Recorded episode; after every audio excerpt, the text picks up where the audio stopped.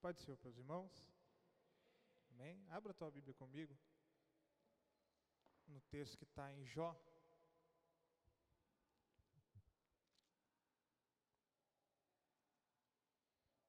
Livro de Jó, no capítulo 2.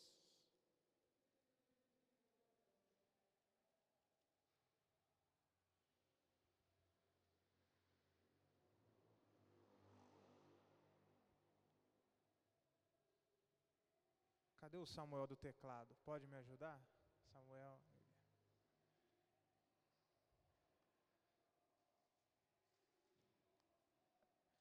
Livro de Jó, no capítulo de número 2, no verso de número 7. Quero ser bem breve nessa noite, aproveitar um gancho daquilo que o Diogo falou, não sei se você prestou atenção, ele falou a respeito do relacionamento com Deus.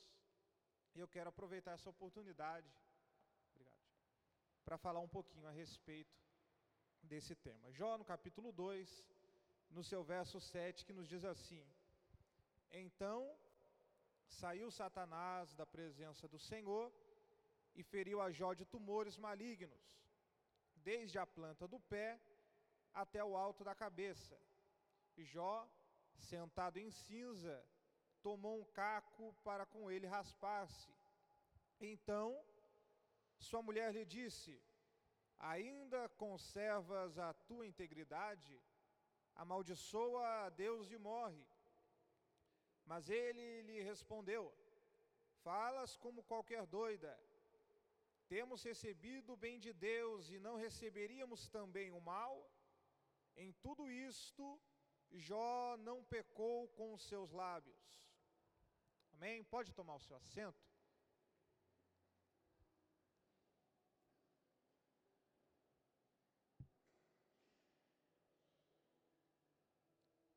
Irmãos,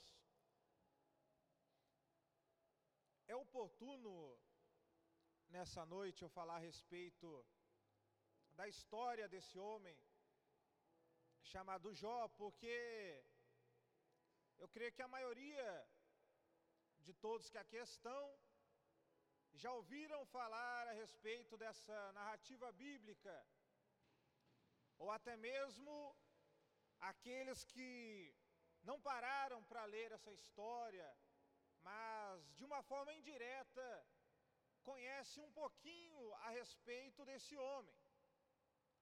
Uma mãe que arruma a sua casa e de repente o filho pega, começa a revirar, começa a fazer uma bagunça. Ou a esposa que acabou de organizar tudo e vem aquele marido meio bagunceiro, que não é o meu caso, né, Stefan? E começa ali fazer uma bagunça. Aí aquela mãe, aquela esposa, ela diz aquela frase que virou comum até mesmo para quem não conhece a história de Jó. E ela diz: Ó oh, Senhor, me dê a paciência de Jó, senão eu mato esse meu marido, senão eu arranco a orelha desse meu filho. Até mesmo aqueles que não tiveram um contato direto com as Escrituras para conhecer essa história profundamente, através dessa frase que se tornou comum conhecem uma das características deste grande homem de Deus. E é interessante que, quando nós lemos esse texto do verso de número 7 ao, número 10, ao de número 10, esse texto é parte de uma conversa entre um casal, ou melhor dizendo, faz parte da discussão que está acontecendo entre Jó e a sua esposa. Isso por conta do caráter de integridade que Jó tem para com Deus. Jó, ele é um homem que vive uma vida íntegra, uma vida que se completa totalmente em Deus. Ele é um homem que ele faz de sua vida um altar, e nesse altar ele faz um relacionamento sincero para com o Senhor. E a Bíblia nos mostra isso, que Jó ele é um homem íntegro, ele é um homem que se completa em Deus. Isso por conta do altar que ele faz de sua vida para se relacionar com o Senhor. Ele estabelece assim um relacionamento sincero e verdadeiro para com o Criador. E é interessante, irmãos, porque quando nós falamos a respeito de Jó, desse homem que se relaciona com Deus, é um pouco difícil nos dias atuais tratar desse assunto, porque desde os tempos antigos, mas antes era um pouco menos, a dificuldade de se relacionar com Deus, de um tempo para cá, nós vemos que ela vem aumentando. A dificuldade do homem de se relacionar com Deus, ela vem como sendo algo que parece que é pesado, algo que parece que é difícil de se fazer. O homem se relacionar com Deus. E a Bíblia Sagrada, ela vai nos mostrar que Jó, através do seu relacionamento com Deus, ele faz disso um altar. E nesse altar é onde ele fala com Deus e Deus ele fala com ele. E a dificuldade nos dias de hoje de se estabelecer esse relacionamento que não é algo rápido, que não é algo passageiro, mas que é algo permanente, ele tem se tornado tão difícil porque para nós se relacionarmos com, Deus, exige de nós, às vezes, abrir mão de algumas coisas. Para nós se relacionarmos com Deus, às vezes a gente precisa fazer algumas renúncias. E Jó, para ter esse relacionamento íntegro, íntegro com o Senhor, ele abre mão de algumas coisas. E é difícil porque hoje muitas coisas tomam o nosso tempo. E para nós fazermos de nossa vida um altar, aonde nós se relacionamos com o Senhor, a gente tem que abrir mão dessas coisas. E que hoje, o que mais tem tomado o nosso tempo, o que mais tem tomado os nossos dias, é tanta coisa, irmãos. Eu poderia listar tanta coisa aqui. Talvez para você seja a tecnologia, o celular, uma amizade ou um relacionamento. São tantas as coisas que a gente foca e às vezes acabamos de se esquecer de se relacionar com o Senhor. E é interessante que, para que Jó pudesse manter essa integridade com Deus, ele abre mão de muitas coisas. E a pergunta que a mulher de Jó faz para ele no verso de número 9 é algo interessante porque ela está não somente perguntando para ele, Jó, mediante tudo isso que está acontecendo, você ainda vai manter a sua integridade com o Senhor?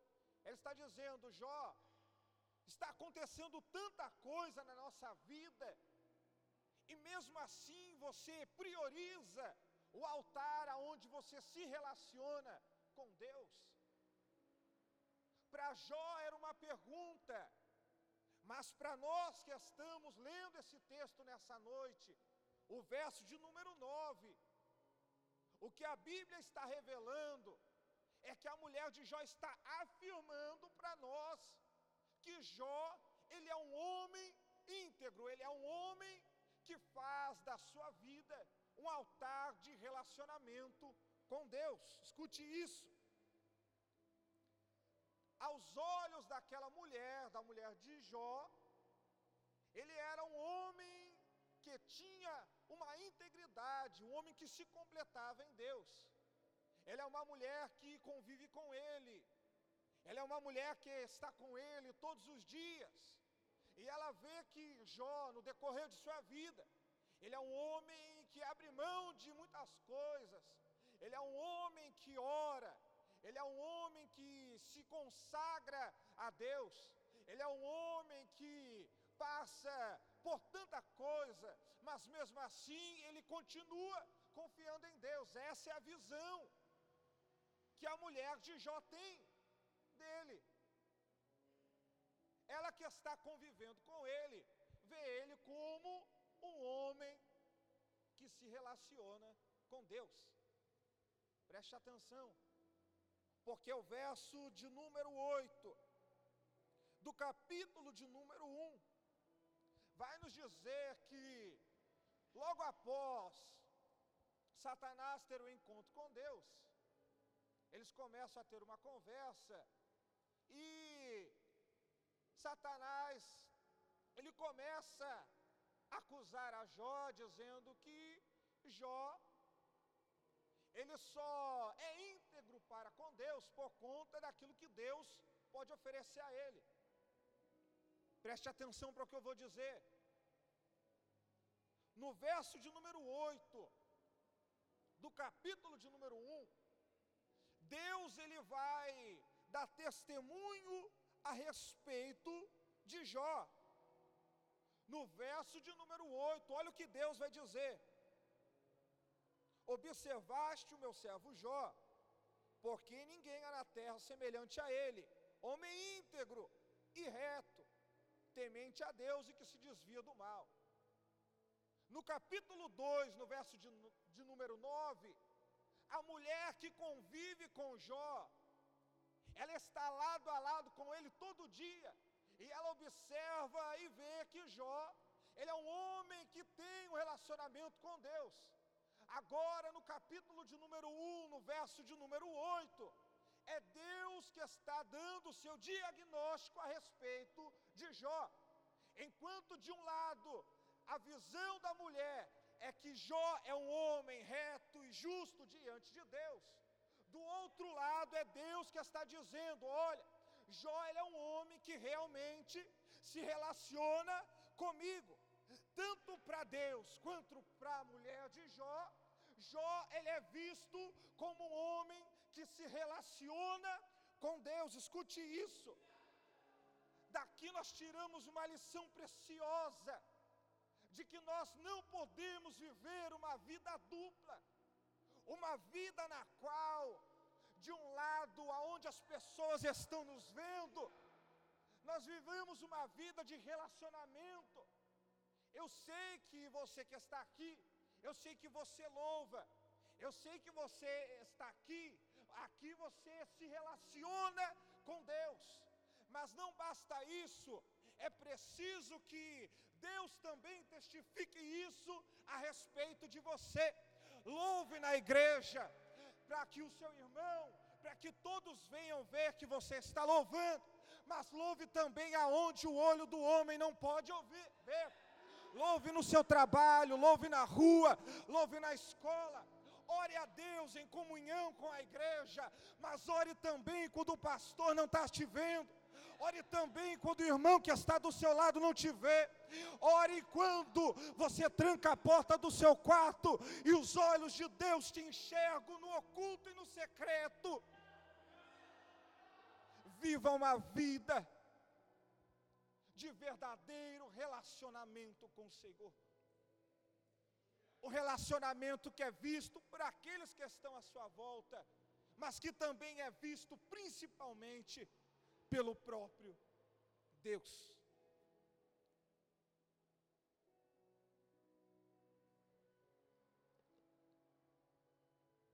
E essa é a visão que tanto a mulher quanto Deus tem de Jó. E a gente precisa entender isso. Como o Diogo já disse nessa noite, e me chamou muito a atenção, a respeito do relacionamento contínuo o relacionamento que é permanente, o altar de Deus, a nossa vida, que é entregue como um altar aonde a gente se relaciona com Deus. Não pode ser um altar simplesmente nos cultos de domingo. O altar precisa ser eterno. O altar precisa ser permanente. E essa é a primeira lição que a Bíblia Sagrada nos traz a respeito de Jó. Que Deus nos conceda nessa noite essa fé para que nosso altar venha a ser contínuo, que a nossa vida ela venha a passar a ser uma vida de algo que não é simplesmente passageiro, mas que seja algo que venha ser como a casa em cima de uma rocha, como algo firmado, algo que é permanente. Irmãos, quando a mulher questiona Jó a respeito do relacionamento que ele tem com Deus, que foi o verso que nós lemos, o verso de número 9. Quando ela faz essa pergunta a Jó, naquele contexto existe um cenário. No começo do capítulo de número 1, a Bíblia vai descrever Jó como um homem de posses. A Bíblia vai descrever que ele era o maior homem do Oriente. Ele era um homem que tinha muitas posses. Se fosse nos dias de hoje, ele seria talvez o Bill Gates, que é um dos homens mais ricos. Eu não sei se ele está atrás do Mark Zuckerberg, o Diogo sabe, Danilo. Ele era um homem de patamar elevado. A Bíblia diz que ele possuía sete filhos e três filhas. Ele era um homem que tinha posses, ele era um homem que tinha gados, era um homem que vivia uma vida num patamar elevado. Ele é um homem que, quando ele estava vivendo com tudo isso, com tudo aquilo que ele tinha, mesmo assim, ele mantinha o seu relacionamento com Deus, e por conta disso, a Bíblia vai dizer que no verso de número 6, Satanás ele se apresenta até Deus e ali eles começam a ter um diálogo.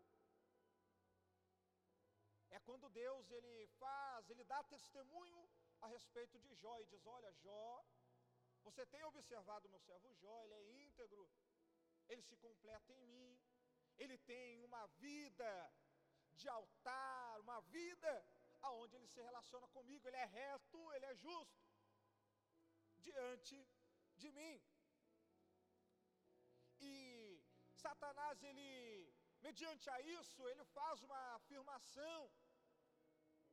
E ele diz assim: Acaso não cercaste com a ele, a sua casa e a tudo quanto tem?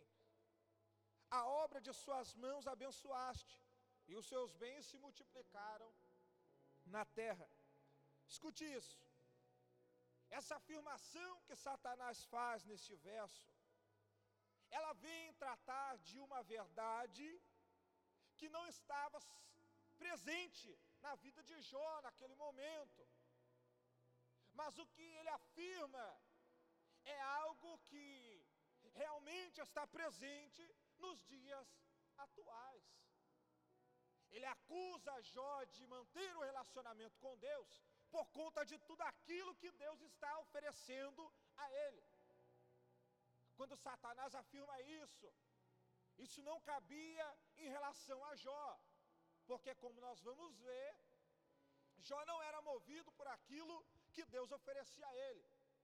Mas essa afirmação que Satanás faz, no verso de número 10, é algo que está muito evidente nos dias atuais. É algo que está evidente na igreja contemporânea. É só a gente ligar a televisão, é só a gente passar em frente a alguns templos por aí,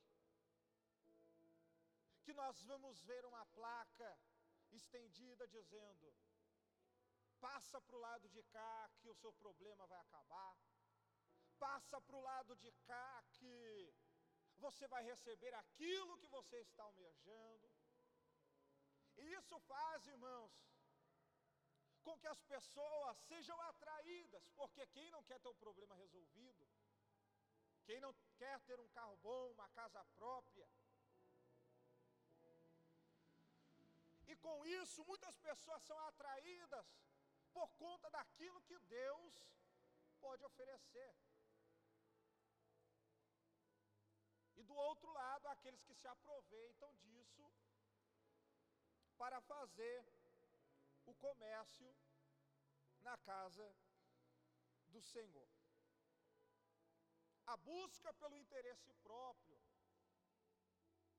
é algo que faz parte da vida do homem.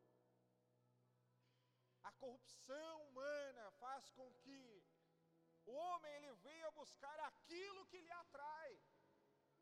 O homem ele busca o interesse próprio.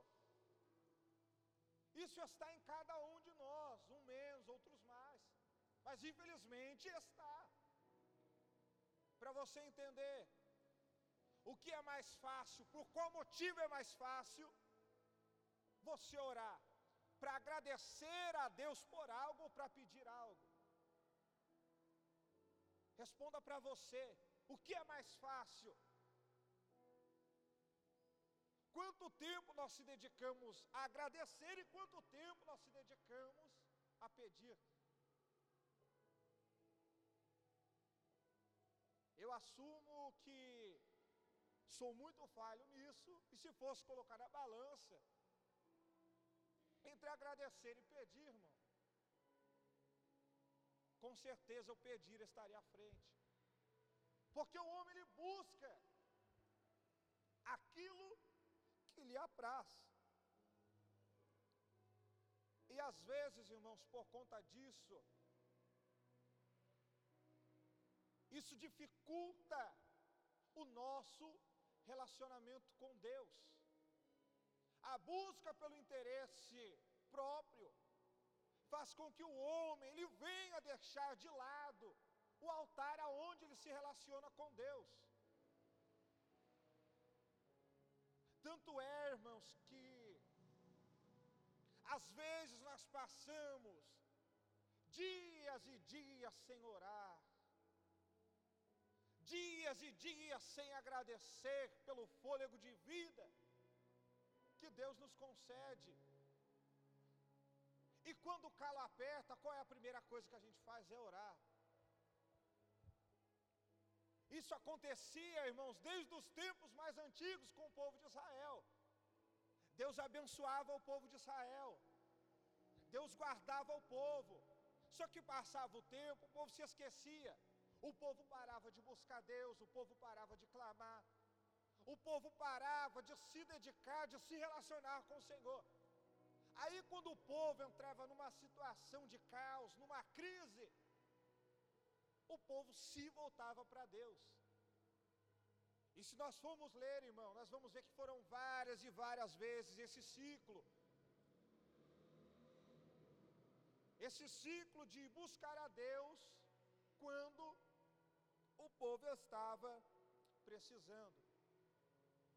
Eu li uma frase eu acho que foi até o Jefferson que postou, mas ele não colocou o autor, que dizia dessa maneira: Os santos da história oravam por horas que pareciam minutos, e nós oramos por minutos pensando que são horas.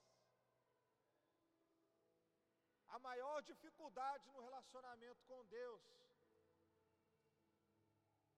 é a oração. E sem oração não tem como nós se relacionarmos com o Senhor. Antigos oravam por horas e horas. Historiadores dizem que Daniel orava três vezes ao dia por três horas, cada oração que ele fazia. E às vezes nós não oramos três horas numa semana. Mas Mas isso é preciso, irmãos, para que nós venhamos se relacionar com o Senhor. E Jó ele é um homem que se relaciona, não somente quando ele está bem, não somente quando ele está lá em cima, mas também no momento em que o cenário muda, em que a primavera florida vai embora, em que o dia de luto chega. Ele ora quando o sol está brilhando para ele, mas ele também se relaciona com Deus quando a noite escura chega. Independente daquilo que está acontecendo à sua volta, ele sempre buscou se relacionar com o Senhor. E Satanás vem acusar, dizendo que Jó, a motivação dele de estar sempre diante do altar era aquilo que Deus oferecia. E Deus diz então: Satanás pode tocar em tudo que ele tem, e nós vamos ver se ele irá blasfemar contra mim. É então que o cenário começa a mudar, a partir do verso de número 13. O cenário de aflição começa a chegar na vida de Jó. Ele é um homem que tem posses, que tem servos, que tem filhos, que vivem uma comunhão. E agora, a partir do verso de número 13, o cenário começa a mudar. Jó, certo dia, estava em seu lar, quando então um dos seus servos chegam a Jó e diz: Jó, vieram salteadores e levaram grande parte do seu gado. As horas se passam, e algum tempo depois, outro servo chega diante de Jó e diz: Jó,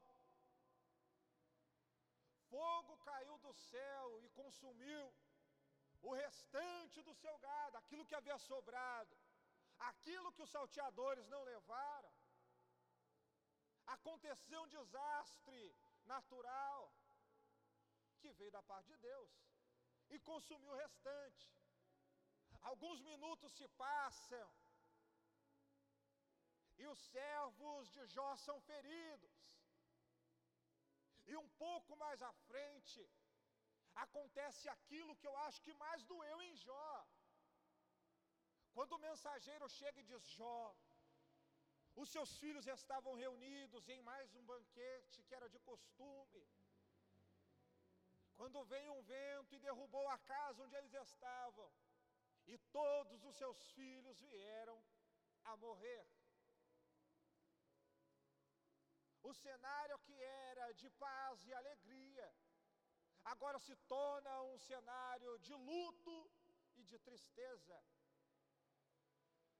Mediante isso, Jó, a única coisa que ele faz é ir diante do altar de Deus, o mesmo altar que ele se relacionava quando tudo estava dando certo. É o mesmo altar que ele volta, se dobra diante do Senhor, e a Bíblia diz que ele faz o quê? Ele simplesmente adora. O cenário se transformou, mas Jó manteve a sua integridade para com Deus, mostrando que ele não era movido por aquilo que Deus podia oferecer a ele, mostrando que a motivação dele se relacionar com Deus não era tudo aquilo que estava acontecendo, não era tudo aquilo que estava dando certo. A motivação dele se relacionar com Deus era porque ele se completava no Senhor e por Deus ser o que ele era. Que lição grandiosíssima para todos nós. Que lição, irmãos. é essa que o texto de Jó vai nos trazer. De manter o relacionamento com Deus, independente daquilo que está acontecendo à nossa volta.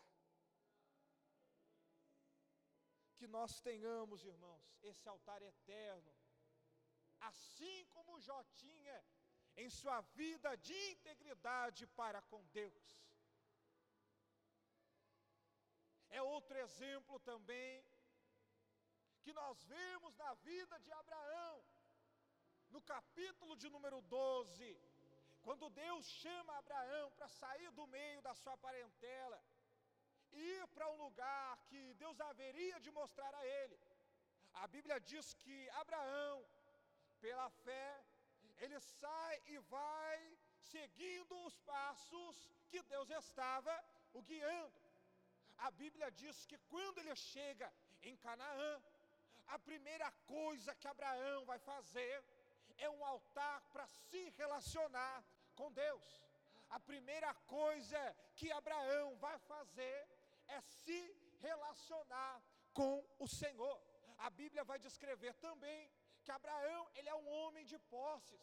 Ele é um homem que está tudo dando certo quando ele chega em Canaã e faz o altar para se relacionar com Deus. Ora, é interessante que alguns versos para frente, alguns capítulos para frente, a Bíblia vai mostrar que quando Abraão ele foge para o Egito, a Bíblia vai nos mostrar que uma grande crise chega no Egito. Ele tem que se retirar. O cenário que era de vigor, o cenário que era de prosperidade, agora começa a mudar. Por quê? Porque a crise chegou no Egito. E quando Abraão sai do Egito, em meio àquela crise, para onde é que a Bíblia diz que ele vai? Ele vai para o altar aonde ele havia feito pela primeira vez. Ele volta para o altar aonde, quando tudo estava dando certo, ele se relacionava com Deus. E a lição que Abraão e Jó nos dá nessa noite é de que tanto na crise quanto na prosperidade, nada pode quebrar o nosso relacionamento com Deus. O relacionamento com Deus, ele é algo que não se limita a um templo, ele é algo que não se limita a um lugar, ele é algo que não se limita simplesmente aonde homens se reúnem, aonde eu posso ver você se relacionar com Deus, não. O relacionamento com Deus, ele é algo contínuo. Certa vez, Jesus ele tem encontro com uma mulher em Samaria. E a mulher pergunta: Senhor, aonde é que eu devo adorar? Aonde é que eu devo me relacionar com o Senhor?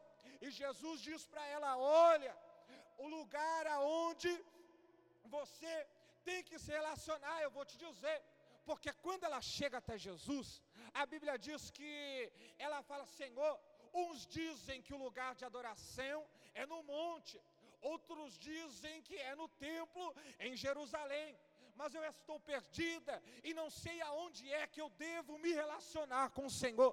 Aí Jesus ele traz um dos versos mais belos que a Bíblia Sagrada nos traz, e ele diz para ela: ora, a hora vem e a hora é essa, que Deus procura os verdadeiros adoradores, que o adoram em espírito e em verdade.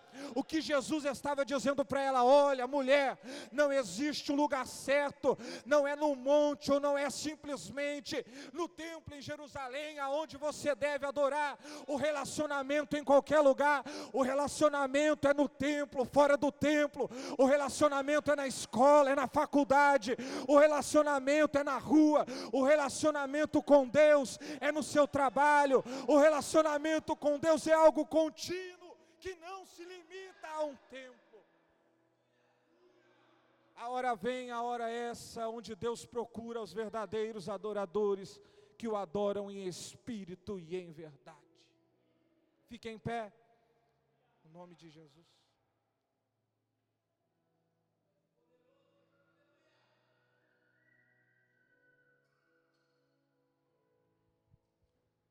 Não se limite a um lugar, irmãos.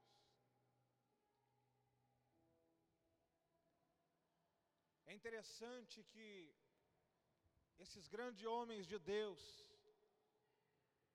que não se limitavam a uma situação para se relacionar com o Senhor,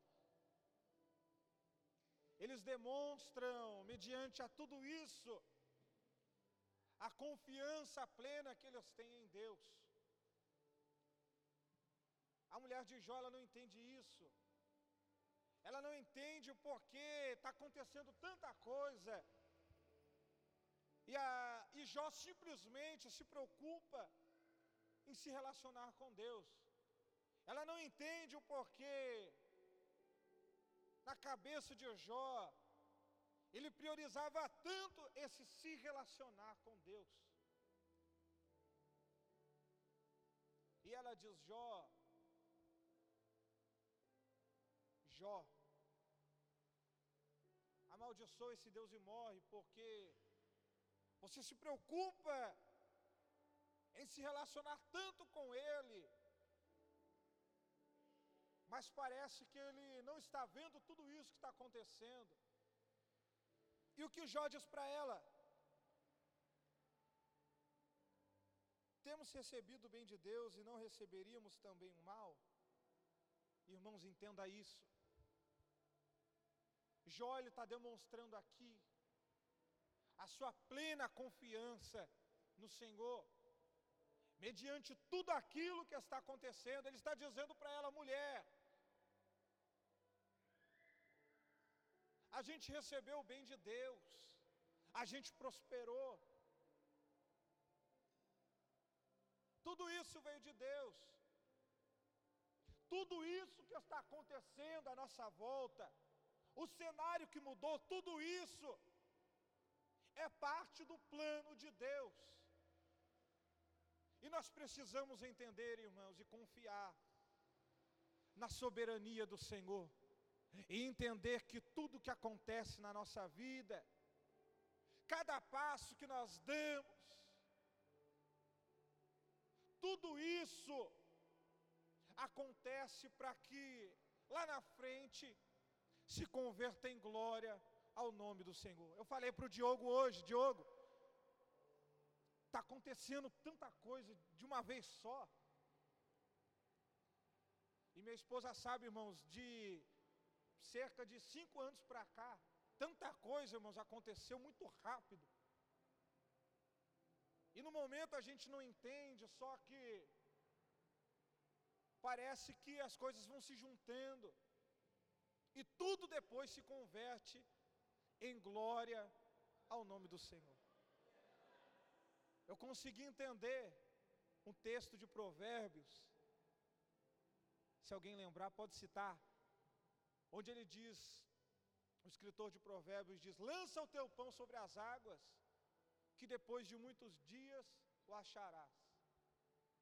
Eu li esse verso e ficava tentando entender. Você pode fazer o teste, irmãos. A gente pode pegar um pedaço de pão, ir num lago, repartir em vários pedaços, e lançar um pedaço aqui, um para a direita, um para a esquerda. E depois de algumas horas nós voltamos, e nós vamos ver que aqueles pedaços que a gente jogou em lugares diferentes, eles estão todos reunidos juntos depois. A água vai batendo, irmãos, e vai levando tudo, o pedaço que outrora estava separado. A gente vai ver que depois está tudo junto de novo. E esse texto de Provérbios, irmãos, nos mostra e nos faz entender o porquê dessa confiança desses grandes homens de Deus. Porque eles criam, eles entendiam no poder soberano de Deus, de que tudo que acontecia lá na frente se converteria para a glória do nome do Senhor. E a gente precisa entender isso também, que tudo que acontece, tudo, cada passo que nós damos, irmãos,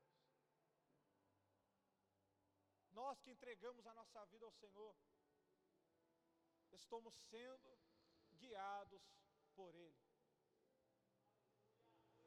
Deus está no controle de tudo, e tudo se converterá em glória ao nome dEle. Basta nós se relacionarmos com o Senhor, no nome de Jesus. Amém? A banda vai louvar, encurve tua cabeça, vamos fazer uma oração ao Senhor.